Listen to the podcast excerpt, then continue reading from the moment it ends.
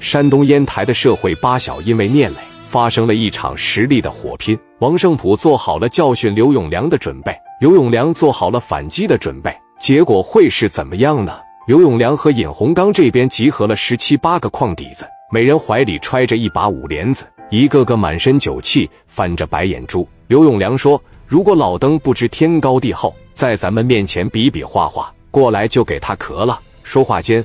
王胜普领着三四十个兄弟来到刘永良的公司，一脚把办公室的门就踢开了。王胜普说：“往里进来，往里进，围上。”三四十号人就把刘永良的十七八个兄弟围上了。王胜普一看对方只是八九个人，自己这边小泰森、奶胖、黄强、于春花都来了，三四十个，这下可以轻松拿捏了。盯着刘永良和尹洪刚，老弟啊，你俩是真飘了，瞅瞅你们这一个个的。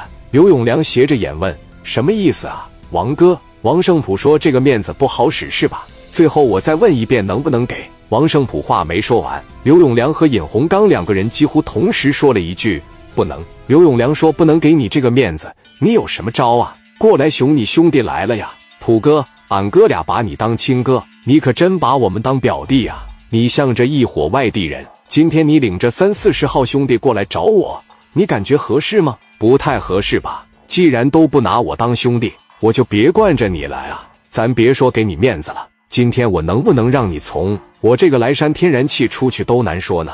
王胜普气得咬牙切齿，有点飘了是吗？啊，你有点飘了是吧？十几个矿底子把五莲子咔的撸起来了。奶胖子当时一瞅，从怀里把五莲子也拽出来了，想怎么样？王胜普后面的几个兄弟把五莲子也举起来了，和对方对峙上了。王胜普这边举着五莲子，说的是感动啊，感动他啊。对方说的是打死你信不信？打死你！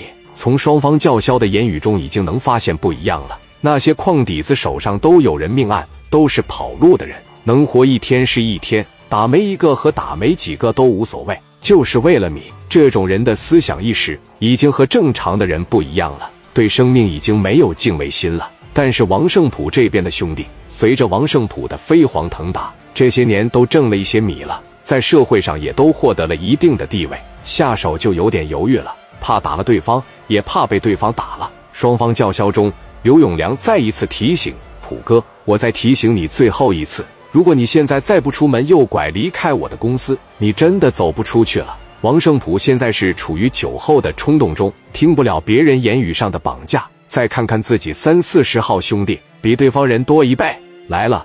要是不放两祥子，把对方打服，兄弟们怎么看自己呢？王胜普说了一句：“你今天就是他妈找打，知道吧？我今天他妈就打你来了。”一挥手，打奶胖子朝着一个矿底子的腿上，哐就是一五连子。对方往下一倒，五连子朝着奶胖子的胸脯哐的一下。好在奶胖子见对方五连子举起来的时候，闪身躲了一下，没打中要害。紧接着那十多个朝着奶胖子就过来了。奶胖子本能反应就是跑，后面连续发出四五下五连子的响声，奶胖连忙招呼快跑。于春花刚放了两响子，这边十多个五连子追着于春华就崩。王胜普一看，喊道：“跑什么啊？打他！”那边一听，十多个人转身就朝着王胜普走过来了。王胜普一看，转身就跑。由于喝了酒，王胜普一下子跌倒了，对方朝着地上就是两五连子。其实对方看出来王胜普是没有下死手，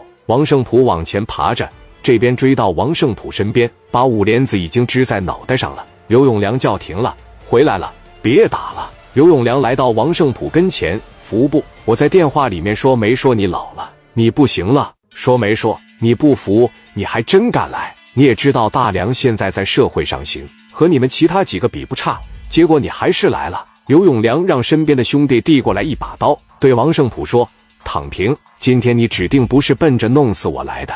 我也不能说对你赶尽杀绝，简单的给你点教训。我得告诉你，以后该管的事你管，不该管的事儿就别管。”说完，朝着王胜普的脑袋就是一刀。旁边好几个王胜普的手下被人五莲子指着，还手还不了。奶胖子拿着五莲子干着急，一旦开枪，王胜普可能命都保不住。王胜普抬胳膊挡，刘永良朝着王胜普的胳膊又是一刀。紧接着，王胜普就求饶了：“别打了，兄弟，别打了。”刘永良问服不服啊？还他妈多管闲事吗？王胜普说不管了。刘永良又指着王胜普的几个兄弟问：“你们几个呢？你们老大认怂了，怎么你们不认怂啊？”奶胖等几个没有说话。刘永良说：“不说话就是默认了。以后要是再帮着什么青岛的，再帮着那个什么小艺果园，剁了你们滚！”这边把王胜普赶紧送医院去了。路上的时候，奶胖子问：“怎么和聂磊交代啊？”王胜普说：“